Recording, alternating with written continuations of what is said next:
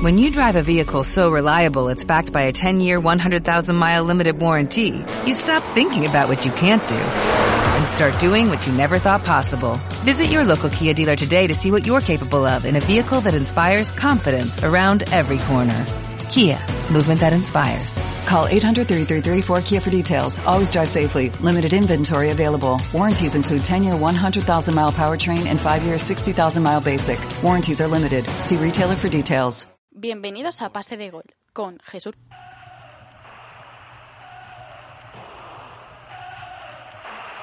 I think it's bad news for the English game. We're not creative enough. We're not positive It's enough. coming home. It's coming home. It's coming. Football's coming home. We'll go on getting back, on getting back, on getting back, on getting back. It's coming.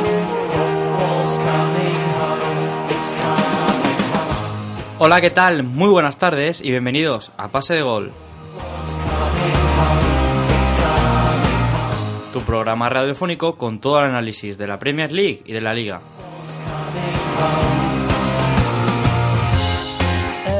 Hoy, martes 30 de abril, sí, sí, martes, porque el jueves no podía estar una de las personas menos influyentes en este programa, traemos, como siempre, toda la actualidad del mundo del fútbol. En la Liga ya tenemos campeón, es el Barça, frente, tras la victoria frente al Levante, y comentaremos la zona Champions que casualmente perdieron los tres.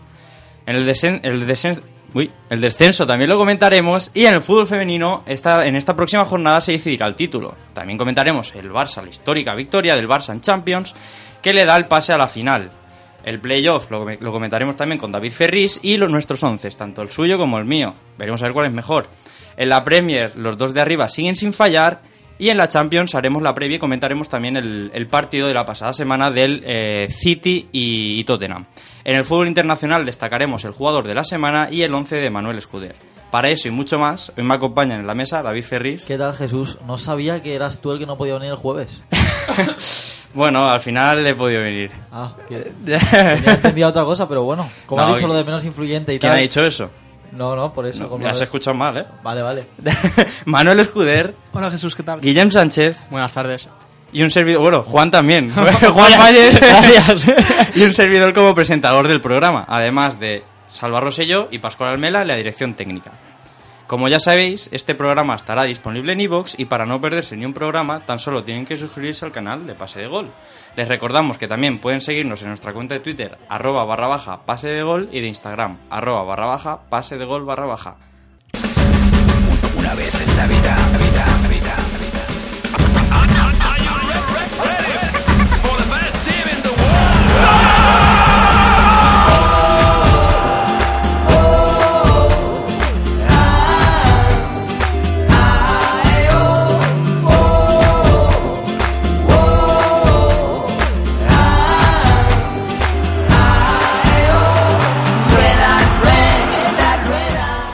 Esta semana hemos tenido sorpresa en Champions. Bueno, la zona Champions. Ah, en zona Champions sí han perdido. No, han la perdido Champions, la sección de la Champions Claro, viene luego, Juan. Me toca, a mí, me toca a mí la liga, sí, hemos tenido sorpresa, han, han caído los tres que están peleando por, por eh, llegar a esa cuarta plaza. Eh, el Sevilla eh, perdió ante el Girona. Bueno, jugaron los tres muy seguidos, Valencia 0-1 contra el Eibar, eh, en un partido que la primera parte fue, bueno, eh, con muchos fallos por parte de los dos equipos. Eh, y una segunda parte en la que yo creo que el Valencia tuvo mejores opciones, pero que al final eh, no, no acabó material- materializando eh, con fallos clamorosos, de algún, por ejemplo de Santimina, que, que tuvo una prácticamente portería vacía y al final fue el Eibar el que sí que acabó marcando. Luego fue eh, el Girona-Sevilla, donde el Girona también fue capaz de, de se ganar jugaba la vida. Se jugaba la vida, que tenía que salir de, de la parte baja y, y el Sevilla, que también se está jugando algo importantísimo como es entrar en Champions, pues no, no fue capaz de, de contrarrestar el, el gol de Porto. Y luego en un, en un partido con mucha polémica, el, el Getafe eh, perdió 2 a 1 ante la Real, eh, con goles de William José de penalti y, y Oyarzábal y, y Samu Saiz eh, casi al final. golazo. Eh, es, muy es un jugador que me gusta mucho, ¿eh? Pues a Bordalás parece que no tanto. Pues a mí, a mí, Desde a mí que me gusta bastante, ¿eh? Una falta de respeto con tirando el peto un día que le cambió, Bordalás me parece que le hizo la cruz y juega muy poco, de hecho. Y bueno, eh, también acabó expulsado Bordalás. eh, dos penaltis eh, que reclama por reclamar eso, esos dos penaltis que, que le hicieron al Getafe, que además eh, se revisaron en el bar y al final no al final no, no se pitaron y, y por tanto bueno pues eh, las cosas quedan igual en, en la lucha por esa plaza. La expulsión de Bordalás para mí yo creo que es muy importante, ¿eh? Porque Bueno, eh, Bordalás yo creo que es la extensión de Bordalás son los jugadores y en el área técnica bueno veremos eh, si, si influye. A ver, eh, según él, también te- él dijo que lo único que le dijo al árbitro es que no había pitado dos penaltis. Si por eso ya hay que expulsar a los entrenadores, eh, Pues no sé. No lo sé, me no sé si se notará.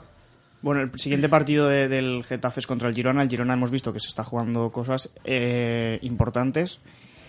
Y sin Bordalás veremos si, si afecta. Eh, luego, si quieres, pasamos a, a comentar que, bueno, la noticia más importante, que es que el Barça ha ganado ya la, la liga.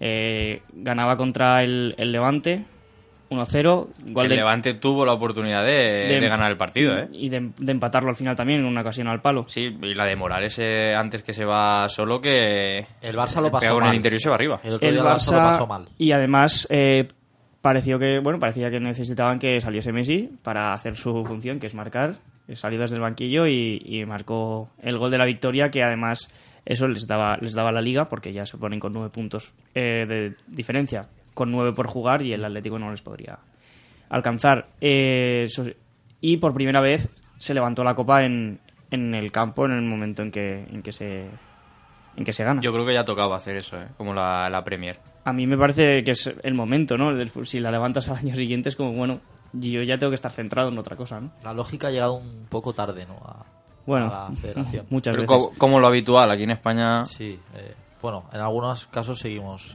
sin que impere la lógica, pero bueno. Y bueno, la parte, la parte baja hemos comentado ya que el Girona ganó al Sevilla, saliendo así de, de los puestos de, de abajo. El Valladolid perdió 1-0 eh, contra el Atlético. Eh, Hablemos del arbitraje eh, de Melero otro, López. eso iba a hablar, otro partido con polémica. Porque ya, ya no es ya no es el VAR. Ya, no es el- ya, ya hemos pasado del bar. a- Es que, a ver, el VAR realmente en Sí, la no, jugada... eh, para mí, en el gol de que, que marca el Atlético, que es en propia puerta, para mí hay falta bastante clara. Que ahí el VAR mm, no dice nada si, si no me confundo. Pero en el penalti que protesta, o sea, que pide el, el Valladolid, el VAR hace Va- lo que tiene que va a hacer. revisarlo, de hecho. Va el árbitro y es... eh, bueno, el nivel del árbitro se ve en esa- al analizar esa jugada, porque el penalti es como una catedral.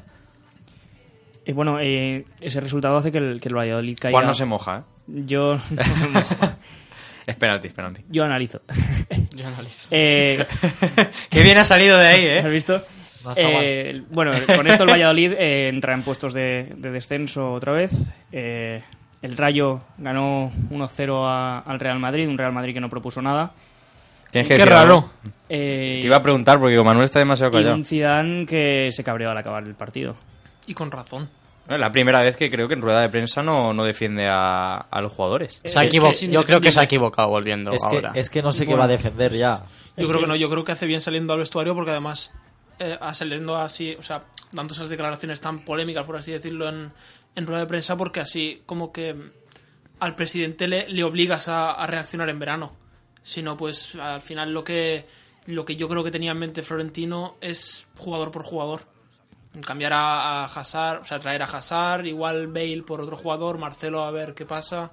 Pero yo creo que Zidane lo que busca es una revolución. Sí, Y el Madrid, nueva. y el. Madrid necesita la revolución. Pero habrá que ver si el. Madrid puede hacer esa revolución, porque ahora mismo el Madrid no es el club más potente económicamente hablando.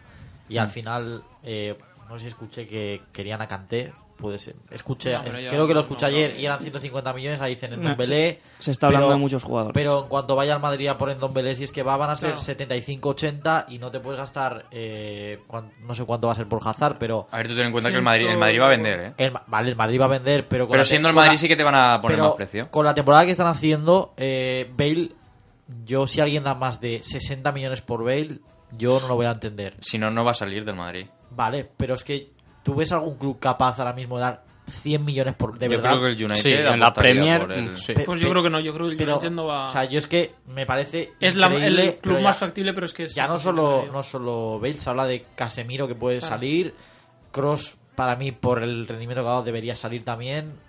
Otros jugadores, es que son muchos los jugadores. Asensio, ¿qué temporada ha hecho Asensio? Que Malísimo. se- creo que se va a quedar, pero ¿qué temporada No, ha eso, hecho eso Asensio? gente diz- dijo que la temporada pasada el Madrid recibió eh, varias ofertas por 180 gol- millones. Vale, pues ahora bájale 120 millones de, esas- de esos 180, porque la temporada de Asensio es un desastre.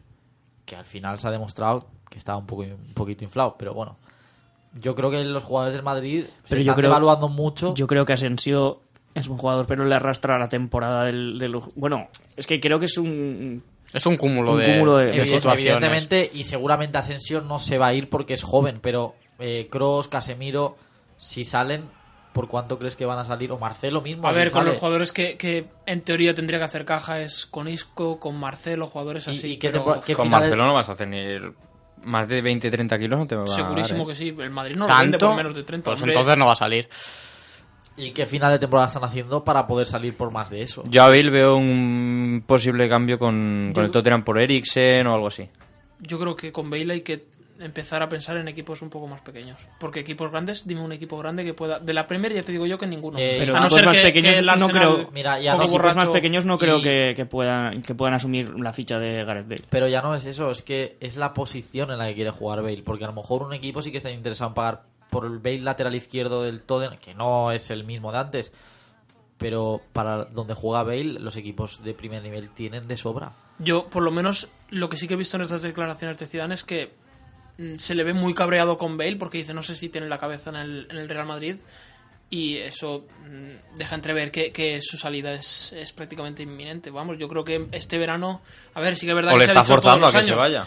Pero es que a mí no se me ocurre ningún equipo que, no solo como dice Juan, ¿eh? que pueda asumir su ficha, es que además estar fichando a un jugador con 30 años que se lesiona cada 2 por 3 y que cuando no se está lesionado no termina de rendir nunca. Bueno, veremos a ver.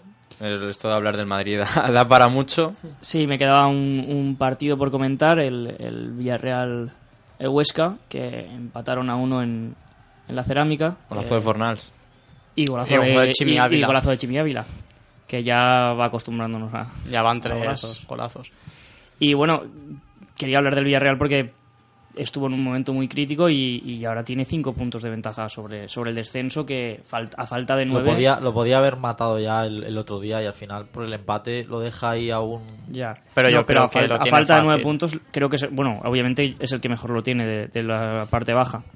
Y el que y los que más apurados están quizás pues Celta, Levante y Girona que están solo dos por encima del Valladolid.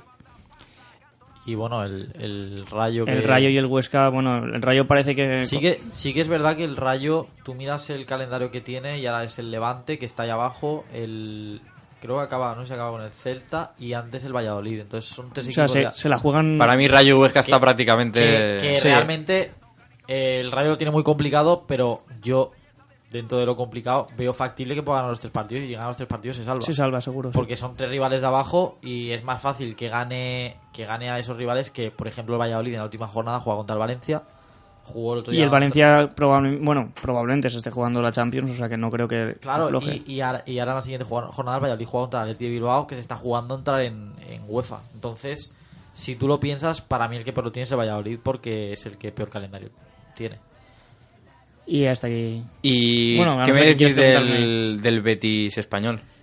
Pues eh, yo vi. Se aleja prácticamente de Yo vi- Europa League. Más bien de, cada- tendríamos que hablar de Setién, ¿no? El, el Sí, Betis, bueno, pero- el Betis, Bueno, lo, yo de, creo- lo de entrar en UEFA, el Betis lo tiene imposible. Imposible, completamente imposible. Bueno, y está como seis puntos, conforme está están seis puntos, es jugando, imposible. El partido, la segunda parte, ya después de que el español marcase, es, un, es un asedio del Betis por completo.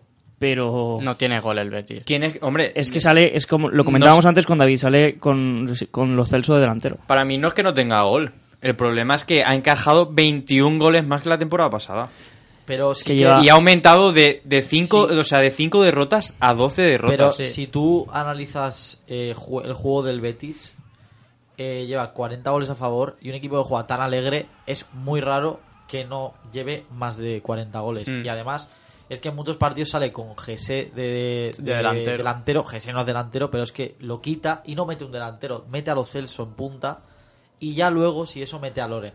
Es que Loren, Loren era el máximo goleador de, de los delanteros del Betis con cinco goles, Claro. Sanabria con dos y lo cedes al Genoa. Es que para mí, el y luego ya no es eso, el- es que es el discurso de Setién, que lleva una racha penosa, en casa no le gana a nadie, y ayer salió diciendo que, bueno, que si analizas el juego y no los resultados, hay pocos equipos que jueguen igual que el Betis. Claro que hay pocos equipos, pero eh, ganan más. Entonces, claro, la afición del Betis, que sabe de dónde viene, pero sabe el equipo que tiene también. O sea, tú al final estás con Bartra, con Lo Celso, con Canales. ¿Quién cree, ¿Quiénes creéis que son los responsables? Eh, ¿Setién, Lorenzo Serra Ferrer, la directiva? A ver, al final hay un poco de todo. Con Ángel Aro a la cabeza. Yo creo que Los jugadores también tienen su parte de culpa, pero Setién quiere jugar a algo que realmente el equipo no, no puede dar lo que el entrenador busca. Y yo Y el otro día leí... no me parece mal entrenador para el Betis porque Bueno, yo creo que tiene un equipo como Sí, para... a ver, tiene Yo, yo Yo leí que, equipo- que Pau López era el portero que menos paraba de la liga. El tercer portero que menos paraba. Y entonces Pero eh, también- eso creo que también influye, ¿eh? Hay que ver la defensa Pero cómo claro, está. tú tienes que ver cómo te tiran, porque el Betis se expone muchas veces. De hecho, ayer, ayer el gol del español es un error en salida de balón, que es lo que pasa con el Betis. Está claro que se puede jugar así, pero jugártela tanto con un equipo que al final son muy buenos jugadores, pero mm, es muy complicado con Sidney, Bartra, Fedal sacar el balón como quiere sacarlo Setién. Entonces yo creo que es más problema de no saber adaptarse Mm. a ciertos partidos, porque nadie dice que a lo mejor ayer no tengas que jugar así, pero contra otros rivales a lo mejor tienes que jugártela un poco menos. Sí, no, yo creo que también que tienes muy pocas variables que, que hacer con el equipo que tienes, porque solo tienes jugadores de, de toque, de tiki-taka. Y además te has gastado 18 kilos en un jugador sabía, como, sabía yo que lo iba a decir. como, como Lainez, que no sé si es lo que más necesitaba el conjunto bético. Bueno, y al final tampoco está jugando mucho. Sé que sale, Sale los minutos sale algún finales. rato, se ve De- que deja, la- deja cositas, pero... se ve que lo intenta, pero claro, al final no puedes pedirle a un chaval de 18 años que y que viene de, de México también. y que, se- que además el Villamarín ahora mismo es uno de los campos más complicados para sus propios jugadores porque es que ayer marcó el español y Mm. era Quique vete ya pero es que empata el Betis y es Quique vete ya también y Sí, a ver, Ahora yo mismo creo el que la, la está- temporada que viene no va a estar Quique Setién. Yo creo, creo que, que eso sí. está... hombre a mí la verdad Yo es que que sí. Con la crispación que hay, Vale, pero La si directiva piensas- confía en él Si tú lo piensas, hace una semana estaba la misma cri- crispación y se decía que podía acabar el, el- la etapa de Setién en el Betis y la directiva lo ha ratificado. Entonces, yo creo que... Bueno, durante la temporada también se dice mucho que, que ratificó a este entrenador, ratificó Sí, a este pero- entrenador y a las dos jornadas está fuera. Pero es muy raro una situación tan crítica como la que estaba el Betis hace cinco días y porque el 4-0 del Levante fue muy doloroso. Que Y, llevaba, y llevaba dos más perdidos. por eso contra el Valencia y era- el derby contra el que Sevilla. Si lo tenían que, que echar era el momento. Y yo no creo que hecho. yo creo que no, porque ¿qué vas a ganar con cesando a, a Setién quedando cuatro Vale, jornadas? pero tú ya tienes el. ¿Cómo decirlo? La excusa para poder. Si lo quieres cesar, lo puedes cesar ahora también. Porque ya eh, el ambiente es el que es y los jugadores tampoco se ve que estén muy por la labor. Pero yo creo que si no lo han cesado. Si consiguen fichar jugadores interesantes, yo creo que se quedará. Yo creo que no se queda. Bueno, de hecho se está hablando del Pitu Abelardo. Sí, bueno, pero. eh, pero Yo no lo veo. También se hablaba que podía ir al. Creo que lo escucha para el Sevilla alguna vez también. Pero Pero también. bueno, he sí, sí, escuchado esto del tema de los rumores son...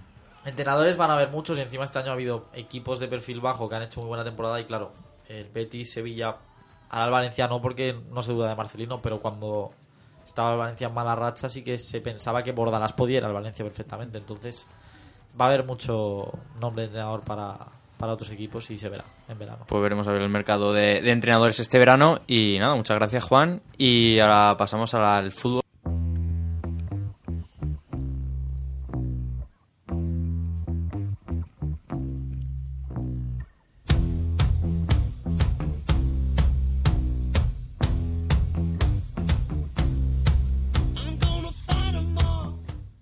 Vuelve el fútbol femenino a pase de gol, vuelve David Ferris. Eh, sería increíble que tú tuvieras preparado por dónde empezamos, ¿eh? pero siempre lo tengo que decir yo. No, hombre, yo te dejo elegir. Ya sabes que tú eres el jefe aquí en la sombra. Pues, eh, bueno... Pero tampoco, no te lo quería decir porque si no, ahora ya, te- ya estás motivado. Ahora se lo cree, ¿no? Exactamente. Empezamos por la Champions, si quieres, que es el que el Barça llegó a la final Mm. tras vencer por 1-0 al Bayern de Múnich. En la ida ganó, ganó el Barça 0-1 también. Y jugarán contra el Olympique de Lyon, que es el favorito desde antes de empezar la, la competición. El Olympique de Lyon siempre es el favorito, pero sí que es verdad que lo pasó mal eh, contra el Chelsea. El global es de 3-2, empataron a 1 y el Chelsea tuvo opciones incluso de llevar el partido a la prórroga. Y bueno, eh, veremos qué, qué puede hacer el Barça, que, que ha hecho historia metiéndose por primera vez. Bueno, es el primer equipo español que entra Sí, la verdad final es que es un hito histórico. Yo eh, pienso que sí que es verdad que el Olympique de Lyon tiene claro cartel de favorito, pero es una final y, y Ay. yo creo que el Barça... La ventaja está en que es a un partido, porque a dos Exacto. es muy complicado y tú a dos has visto que, que ha sufrido eh, contra el Chelsea, que es verdad que vino de eliminar al PSG, pero el Lyon es un equipo más potente que el PSG.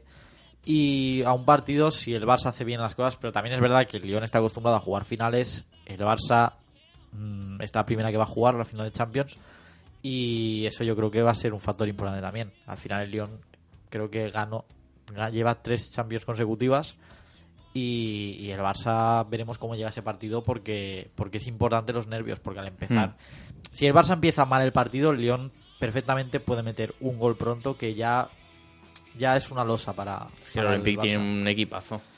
Es que Tanto es- en defensa es como que ataque. es- ¿eh? probablemente es el mejor equipo del mundo, entonces es lo que tiene. Al final es muy superior en su liga, pero en Champions también, hasta que llegan cuartos o semifinales, es superior también a sus rivales.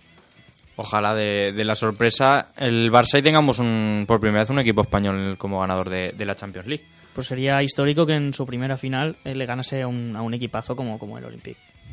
¿Y ahora por dónde, por dónde quieres seguir? Porque hoy vamos a comentar bastantes cosas. Sí, pero bueno, si llevas tú el orden, ya que eres el presentador, ¿no? ¿Qué quieres? Liga Iberdrola. hoy quiere zasca- hoy me está metiendo zascas, ¿eh? Va buscándolo, va buscándolo, sí. Liga Iberdrola. Ya, ya verás cuando llegue los once. Ah, bueno, ahí pues más zascas. Vamos con la, con la Liga Iberdrola. Eh, pues queda una jornada, eh, se decide todo esta, esta última jornada porque no hay ningún equipo descendido y tampoco hay campeón. El Athletic sí que, sí que es verdad que el Atlético de Madrid le saca tres puntos al Barça. Entonces, 81 y el Barça 78. Sí, con puntual el Atlético es campeón, pero bueno, si en la última jornada eh, no saca ningún punto y el Barça gana. Por cierto, el horario de los partidos es eh, para todos igual, domingo a la una. Eh, si el Barça gana y el Atlético pierde, pues el Barça será campeón. Porque el gol a verás lo tiene ganado el equipo culé. O sea, sí, porque además ganó los dos partidos. Es el único equipo que le ha ganado al Atlético de Madrid este año. Lo demás lo ha ganado todo el Atlético, eh, incluido al Valencia este fin de semana por 3-0. Un partido vamos, sin, sin discusión, ganó merecidamente. Y el Barça ganó 6-2 al, al Sevilla. Luego, eh, por abajo, es hay cinco equipos que pueden bajar porque yo al Sevilla prácticamente lo descarto. Eh, matemáticamente podría bajar, pero tendrían que darse muchas cosas. Tendría que perder el Logroño, empatar el Sporting de Huelva, ganar el Albacete y ganar el Madrid. Y con el triple empate entre Sevilla, Logroño y Sporting de Huelva, bajaría el Sevilla. Entonces luego muy complicado. Por eso te digo que lo Se descarto. tiene que dar mucho, muchas situaciones. Además, juega contra el Levante, que ya tiene la tercera plaza asegurada. En la última jornada ante el Madrid, eh, perdió el equipo de Quino. Bueno, un partido de despedida de, de Sonia Prim. Que- Las 13 temporadas en el conjunto Granuta. Por desgracia para ella, tuvo que ser con, con derrota. Entonces yo creo que el Sevilla, que juega contra el Levante, creo que un punto va a sacar. Eh, y Madrid y Málaga son los que están ahora mismo en descenso. El Málaga lo tiene muy difícil porque tiene 22 puntos, está a dos de la permanencia, pero tiene que jugar contra el Rayo y esperar que Madrid o Albacete eh, no... Bueno, que ni Madrid ni Albacete puntúen. Entonces, es, tiene- sí que es verdad que es unos años donde más disputado está el descenso, porque a veces hemos llegado a la última jornada con los dos equipos ya descendidos de hacía 3-4 jornadas mínimo. Entonces, este año está todo muy igualado, pero yo creo que van a bajar Madrid y Málaga, porque encima el Madrid juega contra Atleti de Bilbao. Y campeón el Atleti. Tiene toda la pinta. Eh, el Atlético de Madrid juega contra, contra la Real Sociedad. Eh, sí que es verdad que es allí en, en la Ciudad Deportiva de la Real, pero eh, el nivel del Atlético es el que es. Entonces, creo que para un punto les va a dar. Bueno, ya que me habías mencionado al Levante, hoy es el cumpleaños de, de su técnico. Desde aquí le mandamos muchas felicitaciones a, a Quino García. Qué bien queda siempre. Se te ha olvidado mandar el mensaje. Eh, no, ahora, ahora se lo mandaré, ahora se lo mandaré. Vale, has quedado, has quedado bien, has quedado bien. y bueno, como estamos hablando de la Liga de Iberdrola, ¿cuál ha sido para ti el, el equipo revelación? El Granadilla, sin duda. Es un equipo humilde eh, que ahora mismo está en cuarta posición por delante de equipos como el Atleti de Bilbao, la Real Sociedad, el Betis o el, o el Valencia mismo. Que el Valencia ya sabemos todos que la temporada ha sido como ha sido, pero sigue siendo un equipo a priori superior. Aunque eh, pierda, porque es verdad que juega contra el Barça, aunque pierda y el Atleti de Bilbao le pase, para mí quedar quintas es un éxito increíble para el conjunto canario. La jugadora revelación. Jugadora revelación. Es que no es revelación, pero para mí. A ver, Naikari, en cuanto a revelación, sí. Creía Pero- que iba a decir Luzmila y yo, uy. No, porque Luzmila todos sabemos sí, el potencial sí, que tiene. Eh, Naikari ha metido 16 goles en la Real y ya suena para equipos importantes. Pero la mejor es para mí Jennifer Hermoso. Sí, 24 goles, máxima ole- goleadora de- del campeonato. ¿Y el entrenador o entrenadora?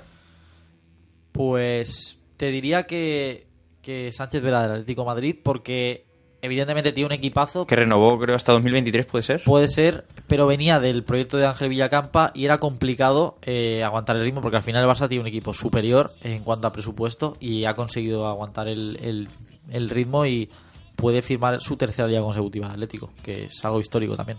Pues dejamos a un lado esta primera división y nos vamos a los playoffs. Eh, sí, em- han empezado los playoffs en, en segunda división eh, con polémica porque, bueno, sí, es complicado de explicar. O sea, vas a empezar por la polémica. A ver, es que creo que hay que empezar por ahí porque Vale, hasta, vale. hasta el viernes no se sabía si iba a empezar los playoffs este fin de semana. Entonces, eh, No, no, creía que ibas a empezar por el Alama. bueno, es que comentamos primero los resultados en general y luego ya particularizamos Vale, en el Alhama, si te parece. Entonces, eh, todo viene porque el a- antes del sorteo se había dicho que el Tacuense era el equipo elegido como mejor segundo de España porque son siete campeones y el segundo mejor. Y entonces todos pensábamos que era el Tacuense el que iba a jugar el playoff. A cuatro horas del sorteo, la federación comunica que es el Club Deportivo Juan Grande, de Canarias también, porque eh, hay dos grupos en Canarias, el de Las Palmas y el de Tenerife, y comunica que es el Juan Grande el elegido como, como mejor segundo. Claro, eh, aquí hay muchas cosas que no cuadran, porque la Federación Canaria le comunica a la española que para, para la Federación Canaria el Tacuense es el mejor, el mejor segundo porque juegan de hecho eh, Tacuense contra Femarguín por ver quién es el campeón de, Canarias. Entonces, ahí ya está la primera cosa que no queda clara. Luego, otra cosa que no queda clara al Tacuense es qué pasa si ellas le ganan la eliminatoria al Femarguín. Porque si hubieran proclamado ellas campeonas de Canarias, hubieran hecho el playoff como campeonas y el Femarguín, siendo campeón del grupo de Las Palmas, se hubiera quedado fuera porque el mejor segundo es el Juan Grande. Entonces, es algo que no queda muy claro.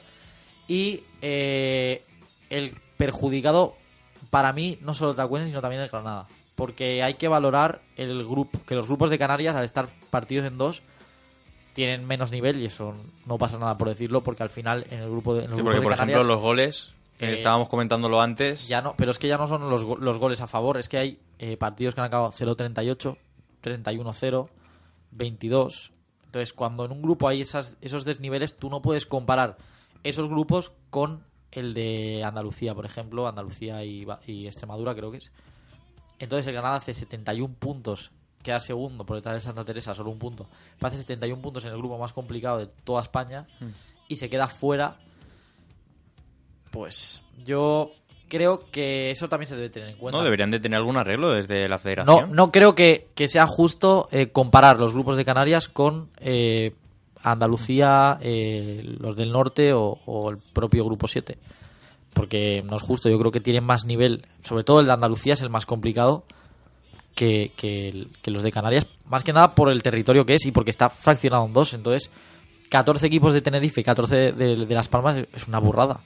El nivel es mucho sí, más no, inferior. Estoy totalmente de acuerdo con, contigo, David. Pero bueno, eh, en lo que son los resultados, el Santa Teresa ganó 1-0 al Osasuna, el Femarguín 2-0 al Juan Grande, casualmente se enfrentan los dos de Canarias, el Tacón empató 1 con el Zaragoza y el Alama perdió como local 0-1 contra el Depor, que para mí es un mal resultado, sí que es verdad que es corto, pero ir a, a la ciudad deportiva del, Depor- del Deportivo de La Coruña eh, con un 0-1 en contra, yo creo que el Depor va a marcar. Entonces te obliga prácticamente a marcar dos y el Deportivo no ha perdido ningún partido este año.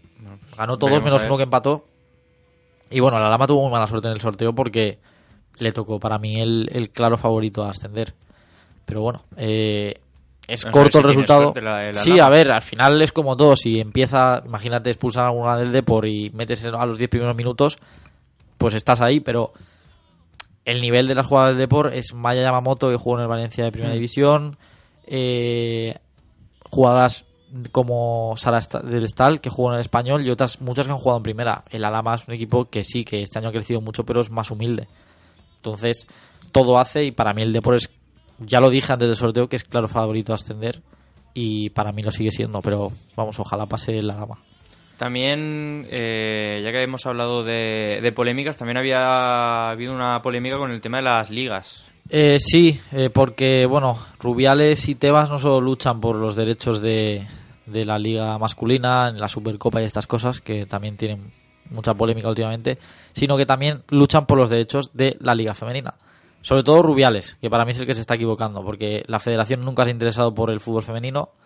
Sí que es verdad que Tebas apostó mucho por el fútbol femenino, eh, llegó la Iberdrola, que es un sponsor importante, y ahora que han visto que va bien, quieren Rubiales quiere hacerse con los derechos de la televisión y por ello se aprobó en la Asamblea una nueva competición paralela a la Liga Iberdrola. Es decir, se quiere encargar la Liga Iberdrola así y crear una división primera, por lo que leí ayer, una división primera entre, que tendrá entre 8 y 16 equipos que no tiene nada que ver con la Liga Iberdrola. Es decir, los equipos van a presentar eh, su candidatura para entrar y según unos requisitos que creo que eh, para poder entrar tienen preferencia equipos con el equipo masculino en primera o segunda división. Es decir, el tacón, el alama. Tú imagínate que sube el tacón, pues el tacón a lo mejor no puede entrar en esa primera división. Y luego habría eh, una segunda segunda división, bueno, eh, primera división B, creo que la división primer, no sé cómo la han llamado, algo parecido a la primera B, pero no es lo mismo. Que creo que iba a estar en- entre 8 y 32 equipos, porque claro, no pueden decirte el número porque no saben los que los que van a querer estar ahí, porque las jugadoras no quieren jugar ahí. Entonces no saben qué equipos van a estar, por eso no te dice un número exacto, pero creo que la idea que tienes es de una liga de 16, una de 32, parecido a lo que hay ahora, para tener 16 y 16 en lo que sería la primera B. Pero hay mucha polémica y es que no se sabe nada, es que ni las jugadoras, hay jugadoras de, de segunda división que no saben qué van a jugar el año que viene, no saben si van a cobrar o no. Entonces, para mí la están eh, liando, la verdad. Sí, no, yo sigo sin comprender muchas cosas, la verdad. Pero bueno, Eh, no, si al final eh, Rubiales parecía que llegaba para mejorar y ahora mismo, a- ahora mismo no está mejorando nada en el tema de fútbol femenino. Sí que es verdad que va, va a haber por primera vez Supercopa de España, que bueno, creo que es un avance, pero eh, el tema de la liga, yo para mí la- eso es están un queriendo error. de algún tipo profesionalizar más el, el fútbol femenino, pero yo creo que se Sí, están pero equivocando. lo quiere, lo quiere profesionalizar a base de llevarse Sí, él los sí, derechos eso, de la televisión. eso. Entonces Son ya intereses que Es para su- su te, entra- propio te entran dudas, ¿no? Porque, pero bueno. Lo que deberían de hacer es desde materia de contratos, que es, bueno, David y yo hicimos un, un reportaje el otro día para, para la universidad y creo que, que en materia de, de contratos es donde se debería de entrar ahí. Lo Sí, que no puede ser es que le- leíamos el otro día en un, un artículo de FIFPro, que es una organización internacional de futbolistas, que el 90% de las mujeres cree que dejará pronto el fútbol para dedicarse o a, o a la familia o a, o a buscar otro trabajo. Porque, o a estudiar. O a estudiar. Hay muchas que por estudio se tienen que dejar el fútbol. O no pueden superar. Muchas jugadoras se quedan en segunda división por tema de horarios. Porque en primera tienes que entrenar prácticamente todos los días. En segunda eh, es más laxo todo. Y se quedan ahí por eso, no porque no tengan nivel. Y que- y que se eh, profesionalice de hecho, una vez. De hecho, prácticamente ninguna jugadora de segunda división cobra. Por eso no se considera una categoría profesional. Pues se tiene que dar un es paso. fútbol, es fútbol amateur, se llama segunda división, pero es fútbol amateur. Pero tanto, tanto en el contrato de las jugadoras como el de, de entrenadores. Sí, o sea, si al final tú quieres hacer profesionalizar, tú tienes que pagar más. Eh, y eso es así. Y no puedes pretender que haya buenos entrenadores cobrando un sueldo que podría ser más propio de fútbol base. Hmm. Entonces, los, si un buen entrenador va a estar en el femenino si se paga bien. Si te paga mejor el masculino, te vas a ir allí. Eso es así. Entonces no puedes pretender eso. Pero veremos cómo queda todo. Yo ahora mismo no sé qué ligas va a haber el año que viene. O sea, que del año que viene no te puedo decir nada porque no sé qué va a haber. Lo único que se... Bueno, la primera vez. No, lo no se sabe. Es que, es que el cambio también repercute a eso. La primera vez es algo que había propuesto la liga. Y la federación quiere hacer algo parecido, pero no se sabe si va a poder porque va a tener que, va a tener que ser eh, no por invitación, sino porque los clubes quieran ir. Yo, de verdad, cosas más raras. Es una cosa muy rara, pero bueno. Yo creo que este año seguirá habiendo Liga Verdula y, y Primera B y a partir de yo creo que el año que viene veremos. Eh, veremos qué quiere hacer Rubiales. Pues pasamos ahora a los once. Vale, perfecto. ¿Empiezas tú? Empieza tú. ¿Empiezo yo? Bueno, vale. Sí, por la portera. En la portería he puesto a María San Juan del Villarreal. Es que, es que ya, ya empezamos Que la mal. portera menos goleada. Ya- ya 21 empezamos- goles. Ya empezamos mal. Eh, estamos igual. Yo también, María San Juan. Ya. Juan, ¿qué te parece? A mí me parece una, una buena elección. Igual Pero porque... en, en ningún momento hemos hablado él y yo, ¿eh? Y puede ser que yo te haya influenciado un poco en la Bueno, sí, elección. lo, lo hemos comentado que Juan y yo que estábamos indecisos en la portería. Vale. Y al final. Lateral izquierdo. Lateral izquierdo, eh, Laura Pascual, que de hecho la jugadora del Valencia ya fue convocada el, el anterior partido Sí, con ya, el primer equipo. ya ha debutado, de hecho, con el primer equipo. Yo también la he puesto porque ha hecho un temporada con el Valencia. Lateral derecho he puesto a, a Paula Arce. Yo, Tamara García, de la Lama. Que ha hecho muy buena temporada y ha sido clave. Yo creo que Paula Arce también ha sido bastante regular durante toda la temporada. No te lo voy a discutir. Pareja de centrales, yo me he decantado por María Jiménez y por Laia Balleste. Yo, María Jiménez y Liliana Llopis, del Valencia. Somos- la verdad es que somos muy fans de, de María. Es que es muy buena. No por la, porque la conozcamos, sino porque No, yo no creo la- que el, no la- re- el rendimiento de, de María... No la conocemos de nada, ¿no? ¿Eh? No, que va. No, Nada. Por eso. Totalmente objetivos. No, pero, Pero es- estamos siendo... to- A ver, objetivos. es una jugadora que para mí tiene que estar en, en primera división. Pero veremos qué pasa. Mm, veremos a ver. Y Laia Balleste para mí ha hecho muy sí, buena yo he puesto a. Liliana porque también ha sido capitana en muchas ocasiones y es para mí la, la jefa, pero Laia también ha hecho buena temporada. Las dos, es que la- al final el Valencia ha sido el equipo Mm. menos goleado. Entonces, Bueno, y el campeón de liga. y efectivamente. Entonces va a haber muchas jugadas del Valencia como es normal. En el medio del campo... Creo que lo tenemos igual, ¿no? Eh, no sé, eh, A ver, os estoy diciendo la verdad que no hemos hablado en ningún momento de, Nada. de esto. yo tengo, eh, he puesto centrocampista ofensiva y dos por detrás. Entonces te digo las dos de Yo también, o sea, la, la fórmula que hemos seguido durante todo, Exacto. toda la semana. Entonces tengo a Andrea Totana y Paula, Dura- Paula Durán, Andrea del Alama y Paula del Levante. Y arriba, eh, más adelantada, Paula Nieto. Yo no tengo nada más que decir, yo, yo he puesto lo mismo. Nada, es que parece que nos hayamos copiado, Eh, pero no, por, no, no, en por serio. una vez... Igual es que Jesús ha aprendido un poco. A ver, hombre, con David. ya- llevamos, aquí, llevamos aquí mm, Mi, seis meses, mi aprendiz apre- eh, ha aprendido. seis meses con lo mismo como para que- que Jesús no aprenda. De la nada, algo hay que aprender. Luego, eh, extremo izquierdo, Sonia Uchen. Yo, Asun Martínez. Muy bien, buena elección también. Eh, extremo derecho tú. Eh, Sonia Uchen. Vale, yo Nazaret Segura del Juventud Almasora, 21 goles. Por números, obviamente. Pero Sonia No, es una muy buena jugadora. No te discuto nada de, de lo que has puesto. Yo digo que también eh, Nazaret ha hecho muy buena Bueno, temporada. Sonia que se va este, este verano ya a Estados Unidos. Mm, es muy buena. Y arriba, Eh, Elena Torres. yo como sabía que ibas a poner a Elena, eh, para mí también ha sido un- clara clara referencia ofen- ofensiva a la dama, pero he puesto a Ana Belén del Mislata que ha metido creo que 20 goles en el Mislata, que son muy buenos números también. Pues sí. Hay muchas jugadoras que podrían haber entrado, ¿eh? O sea, Claudia Ha sido, Jiménez, ha sido difícil, ¿eh? Claudia Jiménez también podría haber entrado por todo lo que aporta el equipo, pero bueno. Die- eh, 10 o 12 goles más otras 6 o 7 asistencias. Sí, o sea que al final es muy complicado hacer un 11 de la temporada porque hay muy buenas jugadoras en todos los equipos y todas lo merecen, pero claro, eh, al final... No pueden entrar todas. No, no puede. Teníamos que hacer dos 11 y ya ahí creo que lo pasarías mal. No, que va, que va. He ampliado mis conocimientos. Gracias. No, lo, lo has notado, creo Hemos- yo, ¿eh? hemos- Gracias a mí, para que luego digan que soy de las personas menos influyentes en el programa. Te has quedado con eso, ¿eh? Le ha dolido, ¿eh? No, no me ha dolido porque luego te he dicho que, que si ibas a faltar tú y nadie ha dicho nada, entonces creo que les ha gustado el Zasca, pero bueno. Bueno, pues yo creo que con esto es suficiente, ¿no? Sí, ya puedes llamar a, a Manuel, a Guillem y a esta gente para que vengan y a ver si trabajan un poco. ¿Tú algo que decir, Juan? Nada que decir, muy de acuerdo con los once. Pues nada. Juan, Juan, ¿qué va a decir? pues nada, muchas gracias a, a los dos y nada, pasamos a la Premier League.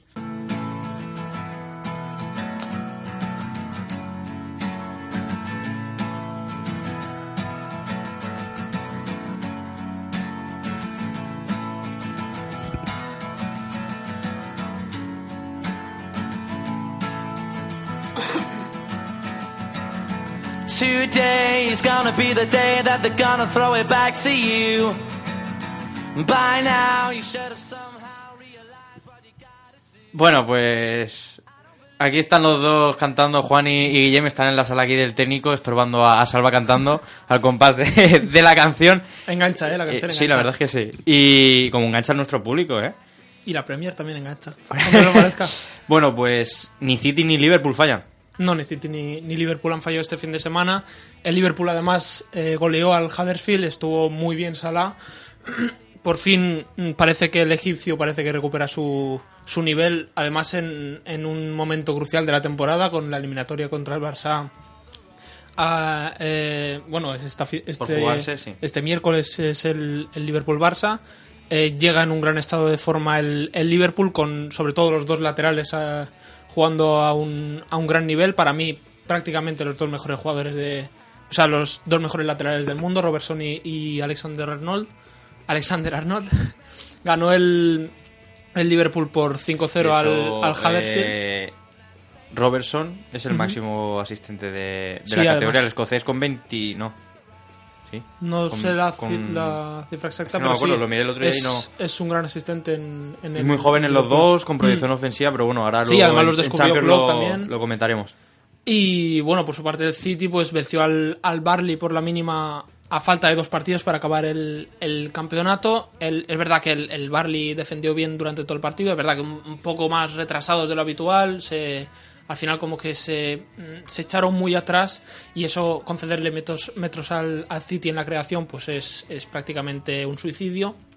Empezó a, a jugar, sobre todo en la segunda parte, el City empezó a jugar bastante bastante mejor eh, y bueno como viendo como viene siendo habitual eh, Agüero adelantó a, a los Citizens en el en el 60 y vuelve y vuelve a darles el, el punto de ventaja que, que les mantiene un punto por encima del, del Liverpool y bueno al City yo creo que tiene prácticamente hecho el título porque le queda eh, creo que es visitar el, el no le queda recibir al Leicester en casa y visitar eh, al Brighton y en teoría, pues el partido del Leicester sí que es un poco más complicado. David creo que tiene ganas de hablar del Leicester porque vienen de ganar al, al Arsenal. Nada, ni un poquito. Ah, creía que va a hablar de Chilwell. Pues Y- mira, podría. Pero por no dejarte mal no lo voy a hacer. Y al Liverpool sí que es verdad que tiene dos partidos más complicados, el Newcastle. Antes y- de, de que hables de, del Liverpool, ¿Agüero te parece que es el mejor delantero de la Premier en esta última década? Probablemente sí. A mí me parece que, que junto a Henry es el, el mejor extranjero de la historia de la Premier. De la Premier, ¿eh? no del fútbol inglés. Yo creo que yo creo que sí. Y además eh, eh, lo estamos viendo, además ha coincidido, bueno, el, el tiempo eh, dará la razón, pero eh, es probablemente la pieza más determinante del, del mejor equipo que ha jugado la Premier League, que es el City de, de Guardiola. El City de Guardiola que, bueno, es verdad que Mourinho lo ¿En hizo, toda la historia en es sus el años. mejor equipo que ha jugado? Yo creo que sí, yo creo que junto al Chelsea de Mourinho que consiguió esos, esos 100 puntos en, en Premier, el- no hay ningún equipo que durante dos temporadas consecutivas mm, te obligue a, a conseguir 100 puntos en, en, el, en el título de la Premier y eso es, Es es que, una exigencia que... lo que están haciendo el Liverpool y el City este año es una burrada. eh. Al final, el City ha- hace muchos puntos, pero el que el Liverpool siga ahí también.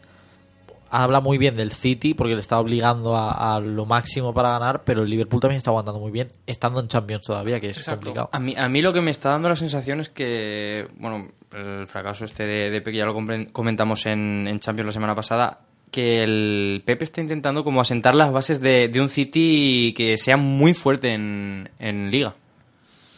Yo lo que. Bueno, yo lo veía a principio de temporada que Guardiola como que probaba diferentes cosas. Ahora hemos visto como el lateral izquierdo, Zinchenko, eh, pues está, está jugando de interior. Bueno, de interior. Es que es complicado de explicar. Es, o sea, sale con, con cuatro defensas en teoría y Walker se pone de, de central y Zinchenko como que eh, adelanta un poquito más su posición. Entonces se, se pone junto a, a Fernandinho. Eso lo hemos visto sobre todo en Liga. En Champions hemos visto un, un City con un poquito más de miedo, un poquito más de. de- Yo creo que más que ahí está el problema de. Guardiola, que para mí, eh, si, en Liga, demasiado. si en Liga te funciona lo que, lo que haces, lo que experimentas, que además eh, este año y el anterior, eh, los dos batacazos son contra equipos de Inglaterra. Contra el Tottenham le salió bien una semana después jugar como jugó. ¿Por qué no pruebas lo mismo en Champions? Claro. Si, si tienes nivel para hacerlo, es lo que se le achaca, que, que llega a la Champions y cambia todo lo que está haciendo por ser más conservador y al final normalmente le sale mal. De todas formas, hablaremos luego en Por la modelarse Champions del- más al fútbol eh, más europeo, no, no tanto como de, de la Premier, de idas y venidas. Pero yo creo que, que sí que le beneficia al, al City, porque además es un equipo que... que- arriba es un equipo muy rápido. Claro, Sané, Sterling y Agüero... en Y aparte, te- Sterling que mm, se le achacaba también ser eh, un jugador que sí llegaba bien, pero a la hora de definir le costaba Mm, o tomaba este malas año está- decisiones. Y ha aprendido a tomar las decisiones. Entonces, es un equipo que arriba eh, te puede jugar combinativo, pero a la contra tampoco tiene problemas en jugarte porque lo que tiene arriba es una burrada. De todas formas, eh, hablabas de lo de, de la- las decisiones que tomaba Pep en, la eliminatoria de, de- contra el Tottenham. Hablaremos luego en la, en, el- en la sección de la Champions, pero yo creo que Pep no podía hacer más para pasar esa eliminatoria. Yo creo que Pochettino eh, planteó un partido prácticamente perfecto. Yo creo que no se le puede achacar nada al Tottenham, ni aunque hubiesen caído. Y yo creo que el City tampoco mm, podía hacer mucho más de lo que hizo. Pero bueno, y ahora mm, se centran en, en la liga. Yo creo que tiene un calendario más, más suave que el del Liverpool. El City además eh, no tiene, lo que decías, no tiene esos partidos de Champions.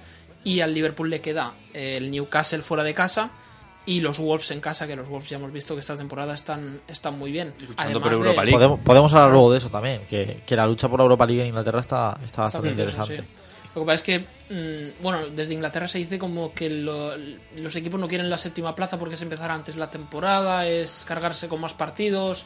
Ya, no, eso también, también se ha dicho aquí en, en España, Mm. que hay varios equipos que, que no, no quieren empezar. Es que empieza creo que el 25 de julio la previa. Sí. Entonces imagínate cuando tienes que empezar a entrenar, pero Bueno, al pero final te metes, com- competir en- te metes en competición europea. Sí, sí. Que- Y bueno, nadie parece querer tampoco la plaza de, de Champions porque perdieron, eh, perdió el Nada, pues Tottenham para el contra, perdió el Tottenham contra el West Ham, el Arsenal también cayó goleado contra el Leicester de David y Manchester United y, y Chelsea Y empataron. el Tottenham de salva, ¿eh? El Tottenham de salva. Tottenham de salva y el No, Leicester pero de, al, de al David. final ha pasado algo parecido a lo que ha pasado esta semana en, en la, en. Liga. Española. Al final, los equipos que están peleando por Champions eh, tampoco han ganado. Sí que es verdad que el Arsenal se ha pegado un batacazo tremendo. Porque Y ya lleva unos cuantos porque es el tercer partido consecutivo que encaja pierden. que- y que encaja tres goles. Es que llevan tres partidos encajados en tres goles. En defensa son mm, muy Sí, frágiles. Prácticamente, prácticamente desde que desde que eliminaron al Nápoles de Europa League no han vuelto a ganar. O sea, perdieron contra el Crystal Palace. Es que luego- encajan, es que ya no es que pierdan, es que encajan demasiado y muy fácil. Pues que Eh, siga así por lo menos durante estas dos semanas, que ahora juega contra Valencia en la eliminatoria. Ahí, eh, dejando ver los colores. Eh, Tirando un poquito para casa. Pero bueno, a ver, dentro de lo que cabe, a mí la derrota del Tottenham contra el West Ham tampoco me sorprende demasiado. La, la del Arsenal contra el Leicester me sorprende por lo abultada que es. Pero el West Ham esta temporada está jugando bien. Además tiene un centro del campo que, que a mí me gusta mucho con Nobel, Rice y, y Snodgrass. ¿Cómo va el West Ham? El West Ham estaba optando para, para la séptima plaza. Lo que pasa es que creo que ahora se ha distanciado un poco. No lo sé. ¿no? Yo No- no, bueno, es que no lo sé. Yo sé que está el Everton. eh, Sí, Everton, Wolves y Watford yo creo que son los que... y Everton, eh, sí, y el Leicester. ¿Y ese Sí. el proyecto que tanto prometía de Pellegrini, cómo lo es?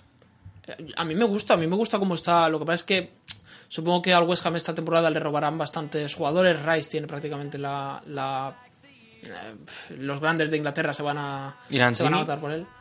Lanzini no, no está jugando mucho, la verdad. bueno, que yo lo haya visto. ¿eh? Es un jugador que...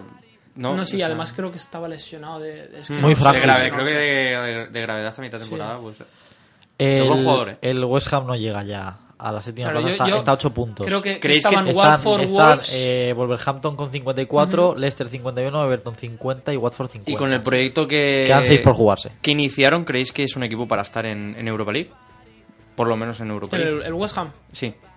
A ver, es verdad que empezaron la temporada un poquito. De hecho, Pellegrini estuvo cuestionado los 5 o 6 primeros partidos. No, no terminaban de arrancar, pero luego, eh, sobre todo, es que a mí ese centro del campo me parece de los más sólidos de, de- fuera del top 6 de, de la Premier, junto probablemente con el del, con el del Leicester. Entonces, pues mm, yo creo que les falta un poco de pegada arriba, sobre todo porque Pellegrini ha hecho un, un equipo muy conservador, que también lo hemos visto en el Newcastle con Benítez, pero mm, le falta eso que ha conseguido ahora el Newcastle con Rondón y Almirón, Hmm. dos piezas muy determinantes arriba.